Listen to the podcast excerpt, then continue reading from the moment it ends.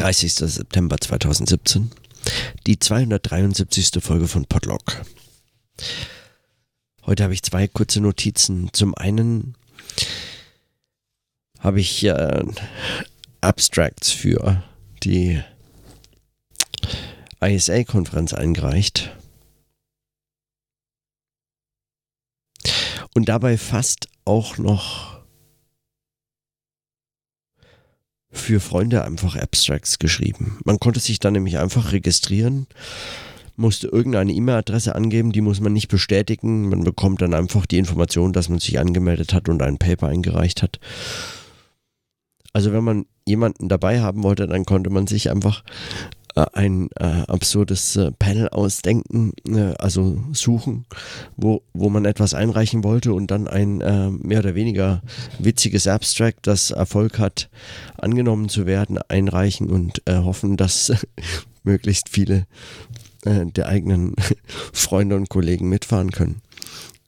Das wäre auf jeden Fall mal.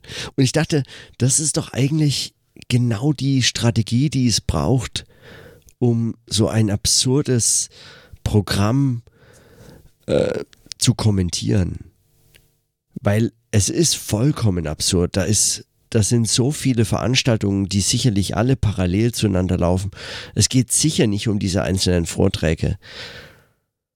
Man wünschte sich fast, so ein paar der Panel-Organisatoren und Organisatoren sehen das ähnlich und warten eigentlich nur drauf, dass man ihnen etwas schickt was sie annehmen können, von dem sie wissen, da, das ist eher halb ernst gemeint.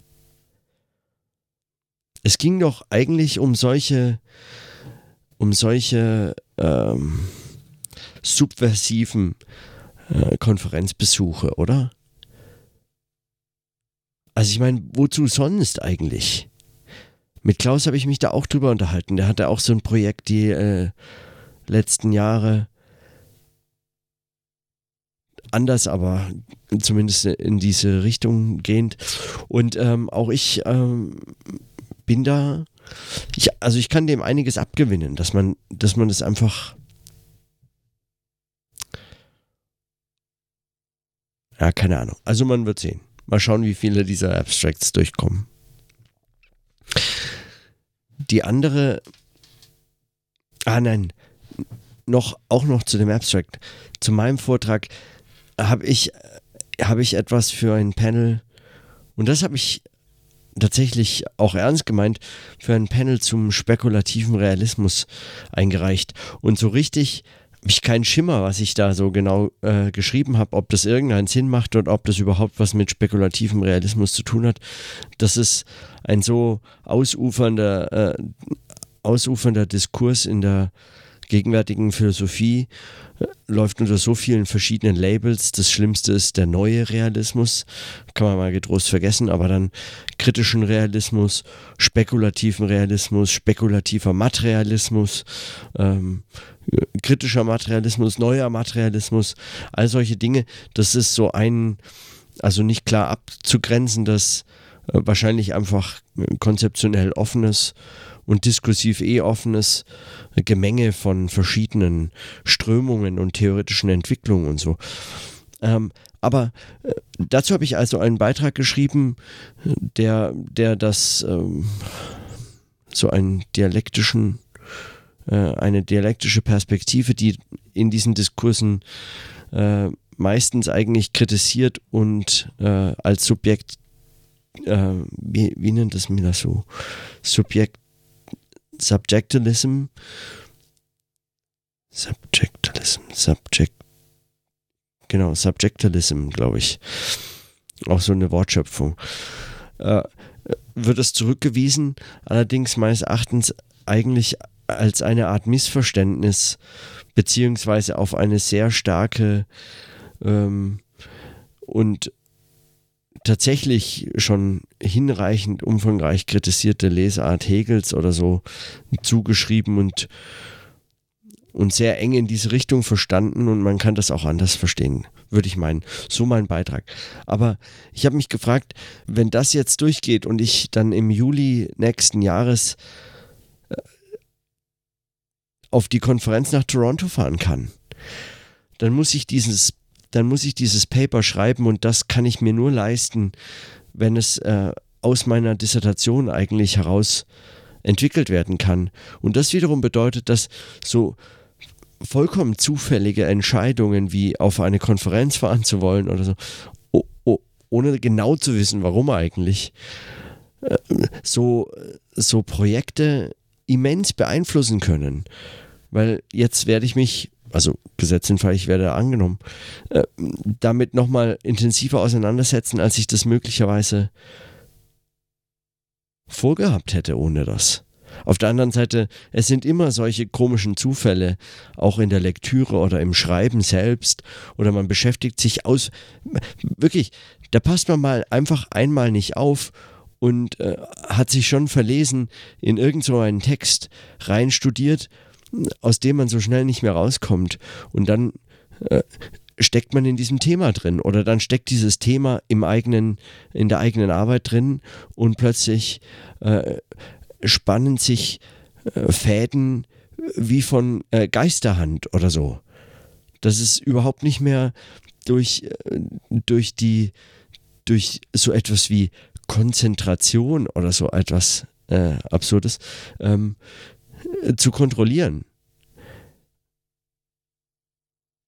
Und es sind solche zufälligen Begegnungen, die die Arbeit äh, zu ein, etwas, zu, zugleich zwar etwas einem fast schon Fremdes gegenübertretendes äh, werden lassen, so dass man seine eigene Arbeit eigentlich manchmal gar nicht mehr wiedererkennt.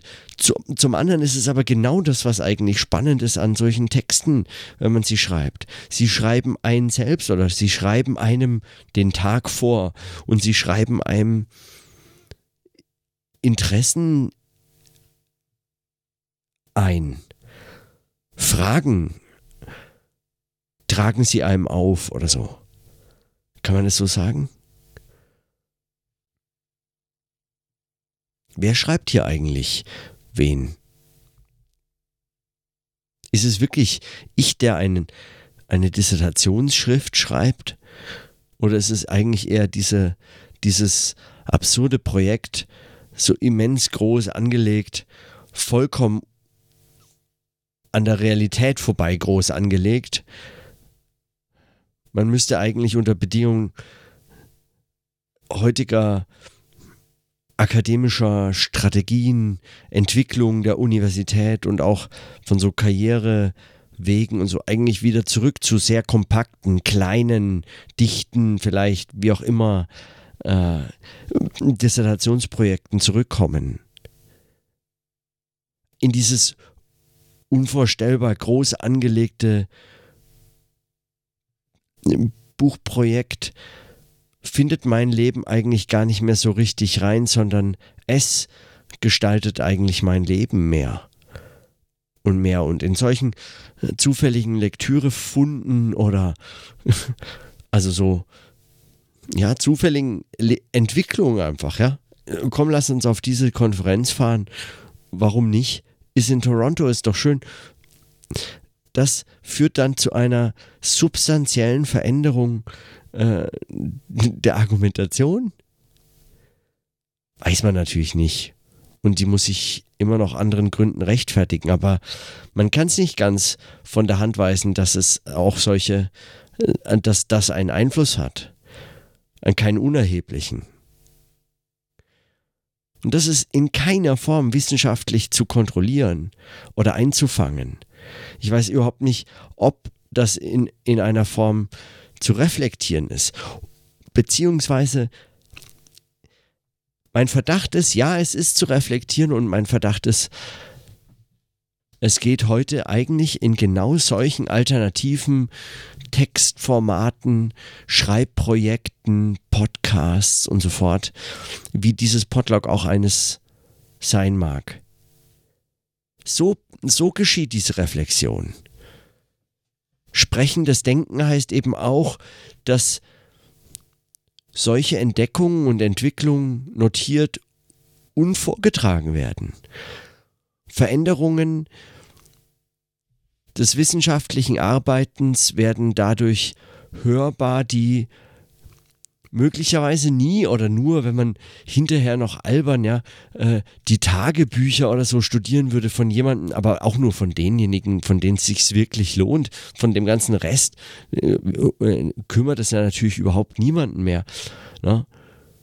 Sicherheitshalber spreche ich jetzt das Denktagebuch praktisch, bevor man entdeckt, äh, dass, äh, dass mein Beitrag zur Wissenschaft vollkommen bedeutungslos sein wird. Oder so. Also es ist, es wird, es kann etwas sichtbar gemacht werden, was einen Einfluss, eine wichtige Dimension wissenschaftlicher Arbeit ist und so verstanden werden müsste. Vielleicht was andernfalls weder sicht noch hörbar werden hätte können.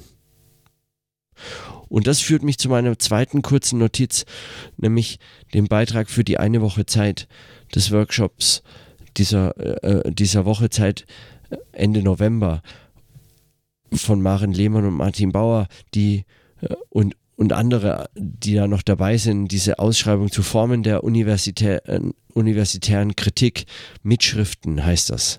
Und Mitschriften ist äh, schon bezeichnend, weil es geht natürlich um neue Textformate, neue ähm, äh, Kritikformate von Studierenden innerhalb und außerhalb der Universität, die an diesem an dieser Lehrinstitution und Forschungseinrichtung Universität Kritik üben. Und, und mein Beitrag ist, den ich heute Maren geschickt habe, äh, so ein bisschen eine Perspektive eben dieses äh, zwischen den Stühlen hängenden Unterbaus, also Mittelbaus äh, zu schreiben, der äh, nachdem das Studium immer mehr verschult wird, äh, eigentlich eine Ausdehnung, also in, in Folge eine Ausdehnung des Studiums in diese Assistenzzeit hin erfährt. Und zugleich, zugleich äh, ist die Universität äh, unheimlich angewiesen auf, den, auf die Arbeit und den Beitrag, den der Mittelbau leistet. Zum anderen äh, gibt sie ihr nur ihm nur verkrüppelte Stellen ohne Perspektive und, äh, und viel, zu, viel zu wenige äh, Möglichkeiten in der Forschung zu arbeiten, für, wofür sie eigentlich qualifiziert oder zumindest mehr und mehr nach eigenem ähm, Verständnis auch qualifiziert. Spätestens ab dem Master äh, qualifiziert man sich offiziell in den meisten geistes- und sozialwissenschaftlichen Fächern für eine wissenschaftliche Arbeit.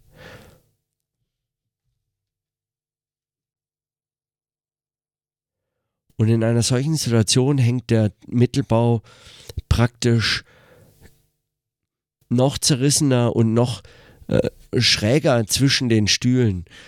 Zum einen immer angewiesener auf, auf so dieses Betreuungsverhältnis. Das, das gilt jetzt nicht für den gesamten Mittelbau, aber zumindest alle, die noch Qualifikationsschriften schreiben. Zum anderen aber in einer Position, in der von ihnen eigentlich eine gewisse Unabhängigkeit von eben dieser Institution verlangt wird, die von ihnen selbst wiederum abhängt. Und in, diesen, in dieser Situation entstehen dann solche, solche im Mittelbau, solche radikalen Guerilla-Strategien, in denen man eben dann beginnt, so sein, sein, sein Exit zu erschreiben, wie es Armen Avanesian tut.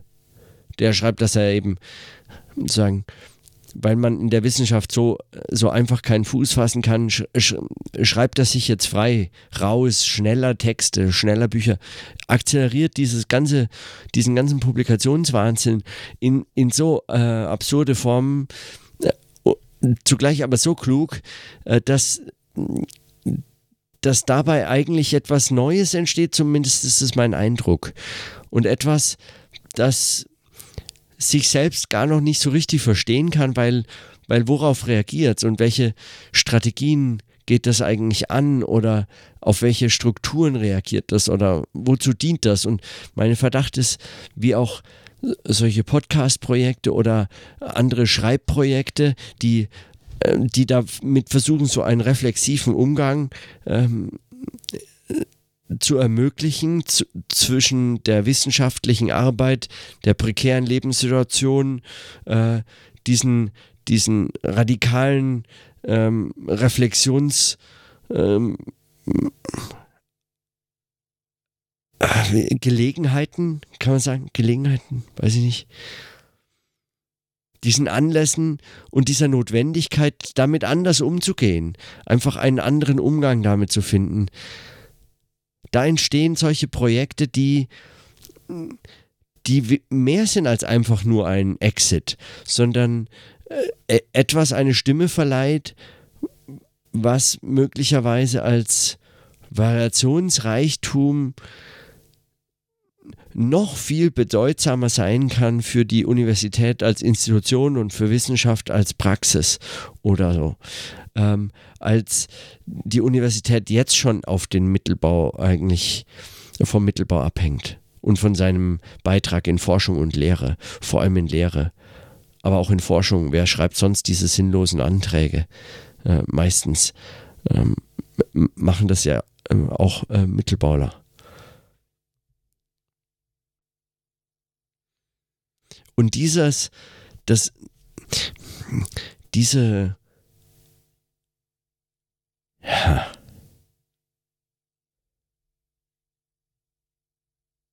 also diese absurde Situation, in der sich all das so zu einem fast schon explosiven, aber auf jeden Fall ein aufregendes und, und bewegliches und, und so äh, Gemenge von Ideen und Projekten und so und, und so neuen Formen entwickelt. Das doch, ja, also das müsst, das gilt, gilt es doch zu beschreiben, auch zu verstehen, um es möglicherweise sogar ich glaube halt nicht, dass es sich jetzt schon verstehen kann. Sowas. Ich kann mir vorstellen, dass es eigentlich nur getan werden kann. Dass es sich momentan der so eines reflexiv distanzierten Zugangs entzieht, dass, dass das eigentlich sagen in der Genese dieser Formen oder vielleicht sogar in der Art dessen, was es da ist. Also so, es ist etwas, was in dieser Praxis lebt und sich immer, immer so ein Stück weit dieser Reflexion entzieht, dass man es also eigentlich immer nur im Gespräch, in Diskussionen, in Auseinandersetzungen, immer in diesen äh, Bezügen zwischen Leben, Arbeit, Wissenschaft und so fort. Man kann es eigentlich immer nur, man kann es nur erschreiben, ersprechen, erleben und vielleicht darin auch verstehen und erklären. So vielleicht? Ich weiß nicht, überzeugt mich das? Keine Ahnung. Aber es ist jetzt zu spät. Für heute soll es Schluss sein. Ja. In diesem Sinne, dann bis morgen.